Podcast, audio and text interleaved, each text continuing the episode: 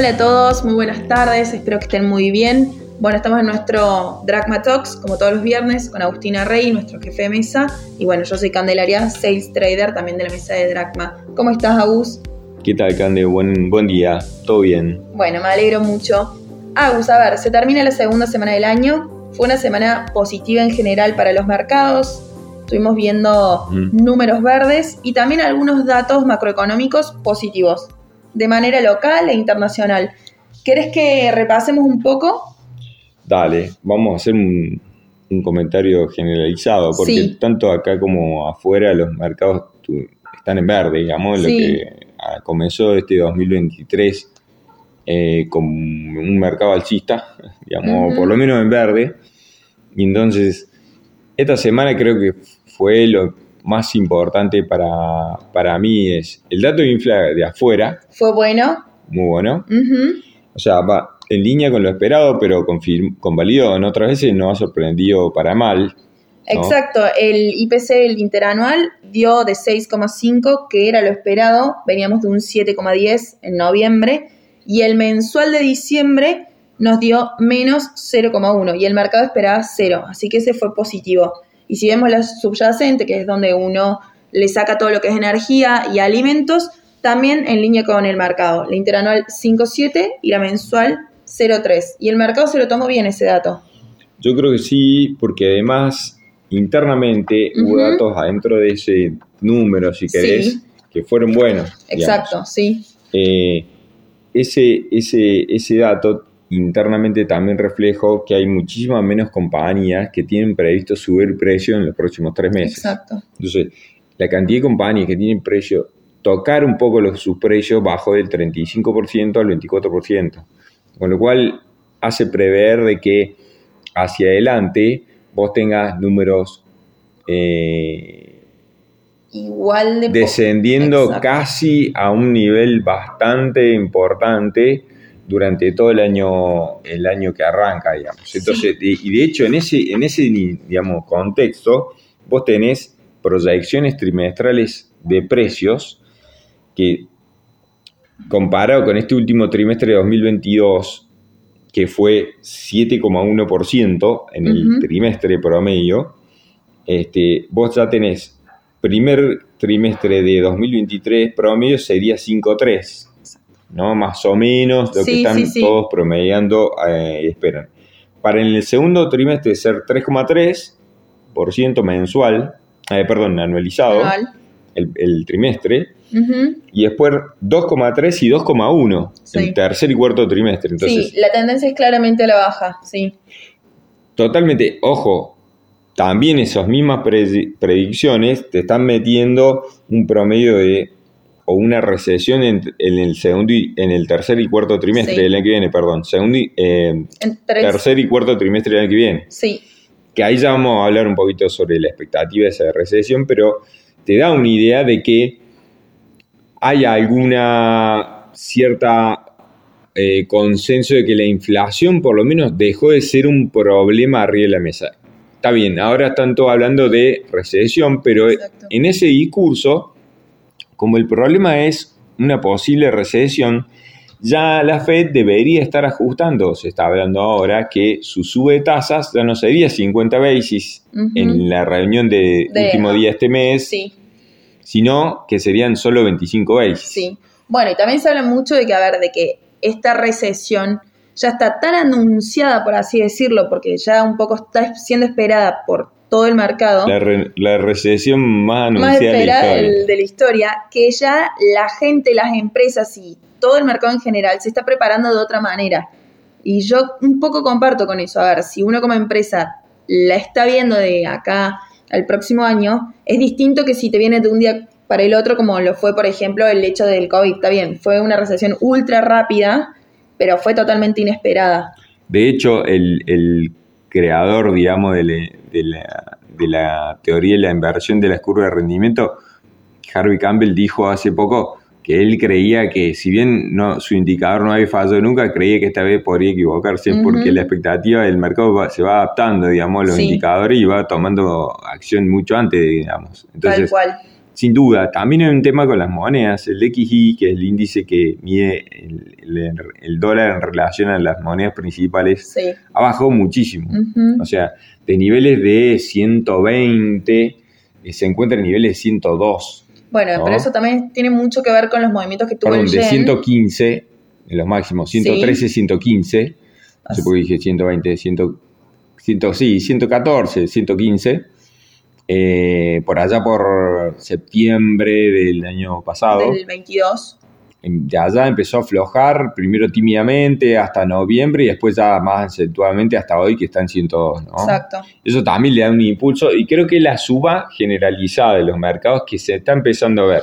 De hecho, nosotros si vemos los mercados, eh, primero Standard Poor's y Nasdaq, están dando vueltas, si bien están negativos históricamente en casi en todo 2022, pero en las últimas semanas se habían intentado, digamos, mostrar cierta estabilización en un nivel más abajo, por supuesto, pero de todas maneras, en los últimos días o lo que va de este año, ya están más 3% del estándar, más 5% del Nasdaq. Y esas, digamos, eh, positividad, si querés, también la ves mucho más profundizada en Europa y el resto emergente. O sea, vos tenés México subió 14%, entonces Argentina no está descolgado. Nosotros estamos subiendo 15% el valor del dólar de lo que va el año, pero también Europa, Eurostock 50 subió 9%, casi 10%, eh, China subió también 9%, o sea, hay una cantidad de papeles. Francia subió 8 y pico por ciento, 8, casi 9%, Alemania subió 9%. O sea, hay subas generalizadas y fuertes en, por todos lugares. Sí, y vamos dos semanas. Son menos de 10 ruedas porque tuvimos algunos feriados afuera, entonces son subas realmente intensas para 15 días. De hecho, entonces, la suba de local está en un contexto, salvo Brasil, mundo. yo creo que salvo Brasil, porque está embichado ahí con el tema Lula, etcétera, que, que, está, que quedó barato, te diría, eh, pero creo que en general hay una suba generalizada, también en bonos, también en bonos hay una subida general, o sea, no solamente los bonos argentinos en dólares, todos. sino todos los bonos. Todos los bonos de emergente están en verde. Entonces, yo creo que hay una cosa que es global, ¿no? Que, es, hay una expectativa de que la inflación está contenida, aunque la Fed se va a mantener dura, pero quizás el hecho de que eh, a fin de mes solo suba 25 basis, quizás el mercado se lo toma como un anuncio de decir, depende del discurso, ¿no? Y cómo lo vendan. Sí. Pero puede llegar a pasar que el mensaje sea pro mercado y los, y, los mercados empiecen a recuperar en serio y quiebren la tendencia alcista que vienen así, eh, digamos, mostrando durante todo 2022. Sí, la tendencia bajista, perdón. Perdón, bajita, sí. sí. Dije alcista, bueno, me equivoqué, tal cual. Este, que quiebren y que haya un verdadero cambio de tendencia. Hasta ahora, yo creo que es solo una recuperación como la hemos tenido un par de veces ya durante 2022, que después se volvió a caer el mercado. No tengo hoy, salvo algunas cosas puntuales que sí quizá pueden indicarnos que podría ser esta vez el cambio. Yo creo que, que, sí, que sí está, no sé si es ahora que lo está haciendo, pero me parece que está en, algún momento de este primer trimestre del año el piso de los mercados. Pero, bueno, sobre eso, a ver, normalmente los mercados cuando va a una recesión, cuando hay una recesión, siempre tocan fondo mucho antes que la economía real. ¿No crees que si cerca de mediados de año ya se espera una economía real, antes nosotros vamos a tocar fondo en mercado? Claro, tal cual. ¿Lo estás viendo medio inminente en los próximos meses? Para mí sí, es este primer trimestre del año. Lo que pasa es que los bear market promedio duran 20 meses. Sí. Y llevamos 12. Exacto, sí. Y los bear market promedio caen 41%. Y llevamos 25 en promedio, Entonces, si vamos al promedio y quizás nos quedan 8 meses mm. y sobre el promedio, sí, sí, sí, quizás si vamos a la calle, quizás nos quedan 16% más. Entonces, no sabemos repito, esto es el promedio y obviamente que no va a ser el promedio, esto va a ser otra vez, otra, otra historia y va a durar o 12 meses o 18 o, o 28. O sea, no lo sabemos, porque no va a durar 20 meses seguro, porque, 20 meses es el promedio. Pero digo, quizás sí, yo esperaría que el piso esté por acá, por, por muchas razones, pero bueno, lo veremos. Yo creo que sí es el momento de bonos, lo hemos, sí, lo eh, venimos lo hemos dicho, de mucho. hecho, hasta el mercado de bonos nuestro local, el que lo está siguiendo, eh, y está viendo esa recuperación de precios que están mostrando los bonos argentinos, eso es- también está pasando Exacto. afuera, con bonos emergentes en Sí, dólares. sí. Entonces, eso no es menor y, y todas las curvas de bonos en general están mejorando. Y es una, a ver, el, te- el tema de los bonos es una recomendación que vos lees generalizada en todos los analistas, desde distintos bancos de Estados Unidos, eh, analistas privados, todo. Realmente es como una recomendación generalizada del tema bonos. Distinto para mí es en el tema acciones, que ahí empiezan, a ver, cada uno va variando su opinión. Algunos son más positivos, otros más negativos, algunos te hablan de que el mercado todavía le falta tocar fondo, otros te dicen que ya tiene dentro de sus precios la recesión y todo lo que puede venir este año, pero en los bonos hay como una actitud, una idea generalizada de que eh, es momento de entrar. Porque me parece que primero es un mercado más, más fácil Sí, quizá de, de predecible. de- sí, por un una cuestión de tasas y es un poco menos, también es menos volátil, Sí. entonces vos y le errás, no le errás tan lejos, porque el mercado se mueve menos, digamos, pero el de acciones es más volátil, con lo cual la posibilidad o la probabilidad de error es más alta. Segundo, creo que lo primero que como empiezan a, a- recuperarse siempre vienen los bonos primero, Sí. entonces uno se anima a arriesgar más diciendo, che, los bonos ya está que, que las acciones. Y, y- y además nosotros mirándolo por precios locales, ¿no? O sea, una L30 y L35 o L30 y GD30 si querés, los últimos cinco días subieron entre el 8 y el 10% Sí, muchísimo. en dólares. Y eh, en lo que va del año subieron entre el 8 y el 15%. Ahora, viendo esas evaluaciones, vos últimamente venís comparando mucho lo que son los bonos con el riesgo país. Yo te hago una pregunta. ¿Qué está? ¿Tan baratos los bonos o está caro el Merval? Porque el Merval también sigue subiendo, ¿me entendés? Estamos viendo subas generalizadas, renta variable y renta fija. Bueno, ahí, ahí, ahí vamos a ver algunos papeles, pero el Merval en general hoy vale 690 dólares. Sí, Hoy, en este momento, cuando estamos charlando nosotros, aquí.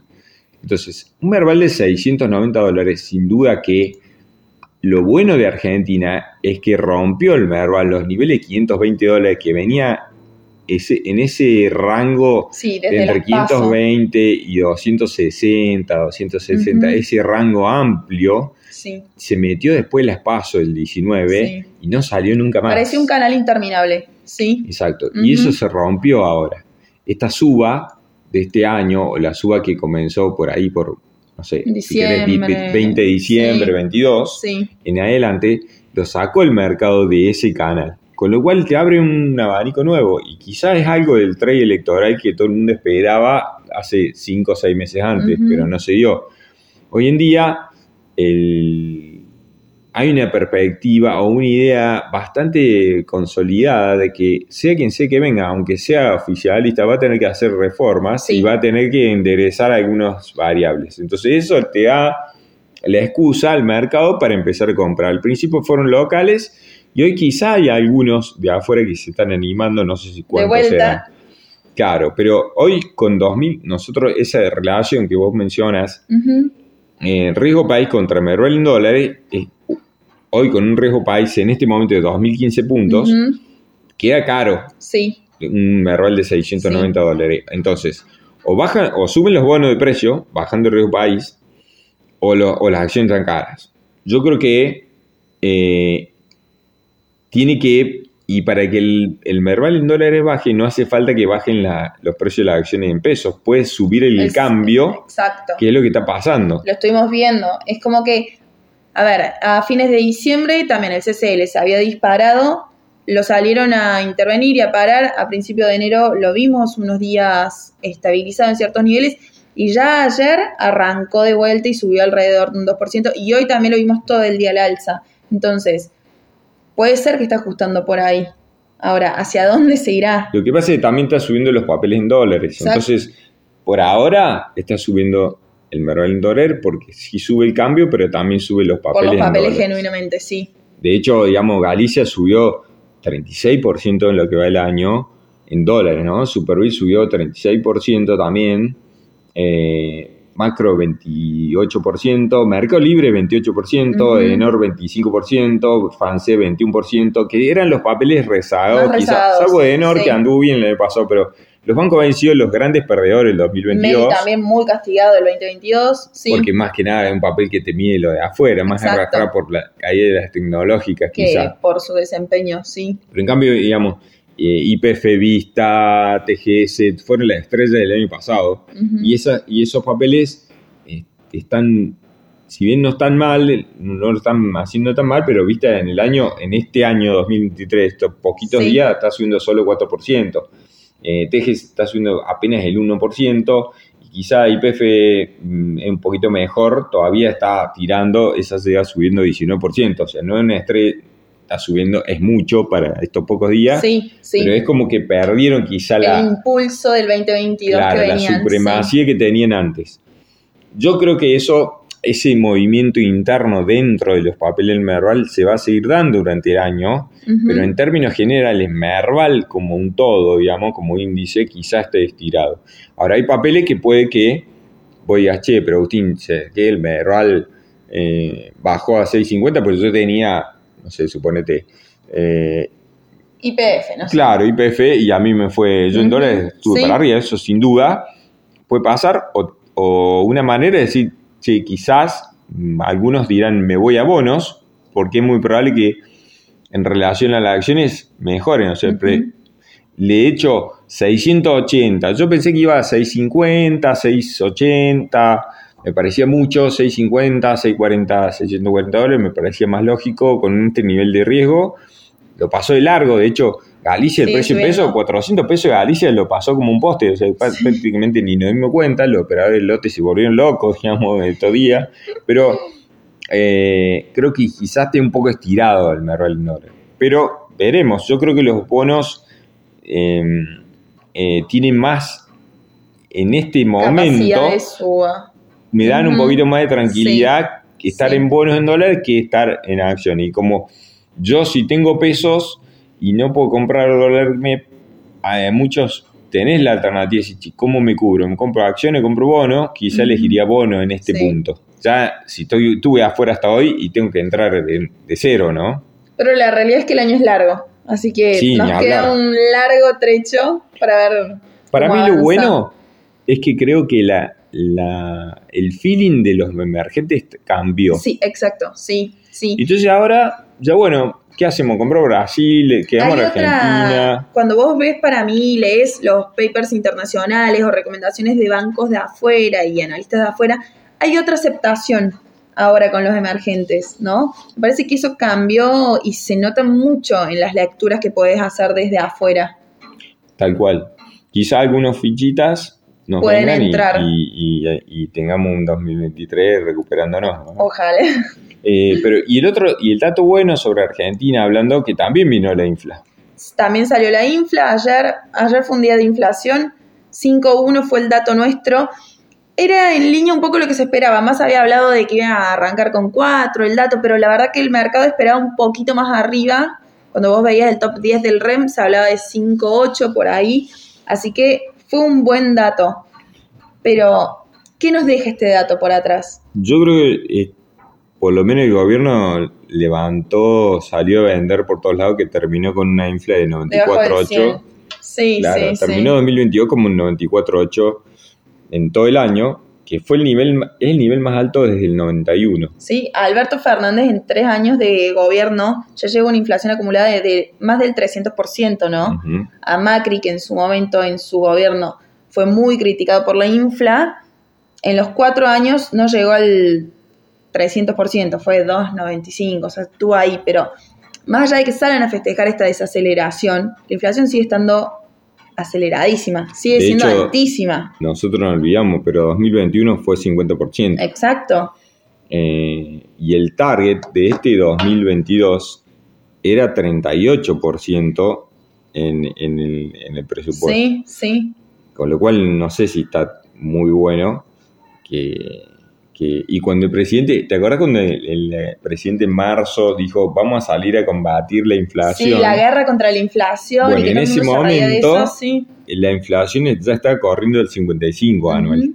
Entonces, eh, Perdieron como, la guerra. eh, y pero lo vender una venden cualquier cosa como Sí. un éxito pero la, en realidad digamos muchas veces no lo es pero más allá de eso lo que, lo que hay tres cosas creo yo eh, más más importantes de cara al, al índice de precio hacia adelante que son Sí. los que van a determinar cómo nos vaya en este 2023 más allá que yo lo que creo es que ahora les, les cuento un poco sobre Infla tiene tres variables Sí, clave que son las que lo van a presionar. Una es el pass-through, o sea, la, cap- la, la- la capacidad de los precios de, de trasladar la suba de los tipos de cambio, de los dos tipos de cambio, porque la suba del oficial hace que suban los precios de importados, pero también la, la suba de la brecha hace que suban los precios. que es algo que acá lo vemos muchísimo. Apenas se dispara un poco el dólar, ya ves que lo trasladan a precios. Sí, Y lo otro también va a ser, obviamente, la política salarial. O sea, Tal lo que pase con las paritarias durante Ujú. do- todo 2023 va a tener un impacto inflacionario o no, o mayor o menor, en parte a las paritarias que se vayan cerrando. Hay muchos gremios que cerraron solo una parte y no es que cierran ale- eh, año calendario, sino que, por ejemplo, ahora... ciertos meses. Ya estamos escuchando hasta como de unas ciertas paritarias variables. Ujú. Te cierran un par de meses y después vuelven a ajustar y así. Y, y por último, obviamente, y, la, la madre de todos los problemas en Argentina es la política monetaria, ¿no? Sí. Entonces, la capacidad de, impresión que tengamos durante, eh, o que, que capacidad de impresión tienen ilimitada, Infinita. digamos, pero digamos, lo que hagan con esa política eh, Ujú. durante 2023 y, su- y cómo lo esterilicen y el éxito que tengan en el roleo de la deuda en pesos por parte del Tesoro va a determinar en gran parte lo que pasa inflacionariamente. Yo creo, perdón, perdón. yo creo que lo grave es que este año un poquito ya comprobamos que no les tiembla la mano para imprimir. no, y, no. Y creo que eso lo vamos a volver a ver este 2023. Bueno, pero yo lo distinto me parece con sequía al medio, creo que es, nosotros venimos de dos años donde la infla le ganó el dólar, Sí, ¿no? Y sí. creo que con la, impre- con la impresión que hubo en el 2022 y la perspectiva que hay a, a nivel actividad para este año, más siendo un año electoral, más todas las variables que eso implica, me parece que este año, y tal como lo vimos hasta ahora, los primeros días me parece una muestra del año, creo que este año va a ser más difícil que la inflación le vuelva a ganar al dólar como lo hizo en 21 y 22, porque el- los motores que mueven a, a los paralelos, al contado y al MEP, están mucho, Sí. están a, a fondo Sí. Y yo no sé qué capacidad eh, va a tener la economía de, de absorber traslado de precio de todo esto que mencionamos. Lo cual es grave, o sea, esa visión tuya me asusta un poco porque, Dios, ya va a ser un año y lo sabemos todos, con altísima inflación, por ahí no tan alta como este año, pero va a seguir estando alta. Entonces digo, ¿cuánto va a ajustar el dólar por encima de eso, no? También estamos hablando de una suba del dólar muy alta. Y nosotros ya lo repetimos varias veces, si vos empezás a ver el dólar medido con distintas variables, no sé, ajustado por el ser o el tipo de cambio de la salida de la convertibilidad a valores de hoy, hoy tenemos un CCL barato y tiene mucho para subir. Entonces, la gente tiene la sensación de que hoy está caro ese dólar, pero si vos empezás a analizar un poquito por debajo, no sé si está tan caro. Y creo que tiene ¿eh? mucho margen para subir. Y porque lo que pasa es que en Argentina quizá eh, estamos en un auto que va a 200 kilómetros por Sí, hora, entonces cuando sí. vamos a 100 Y sin cinturón. parece que va despacio. Sí, Entonces pe- empezamos a perder eh, objetividad y, y de las cosas que, que estamos viendo. Me parece que hay un efecto de ese eh, que te lo hace Argentina después de, de que No permanecer tanto tiempo y nosotros. Claro, exactamente. es el resumen, digamos, de, de la, de, la, de la conclusión de, hoy. Sí, de Argentina. Bien, perfecto, Agus. Bueno, me parece que vimos todo lo que queríamos repasar hoy. Ojalá tengas un muy lindo, fin, un muy lindo fin de semana, vos y todos los que nos escuchan. Les dejamos un saludo a todos. Y les recordamos que nos pueden seguir en Instagram, LinkedIn, contactarse con cualquiera de nosotros porque estamos a disposición de todos. Así que muy buen fin de semana. Gracias Candy, igual para vos y para todos los que nos escuchan. Un abrazo grande.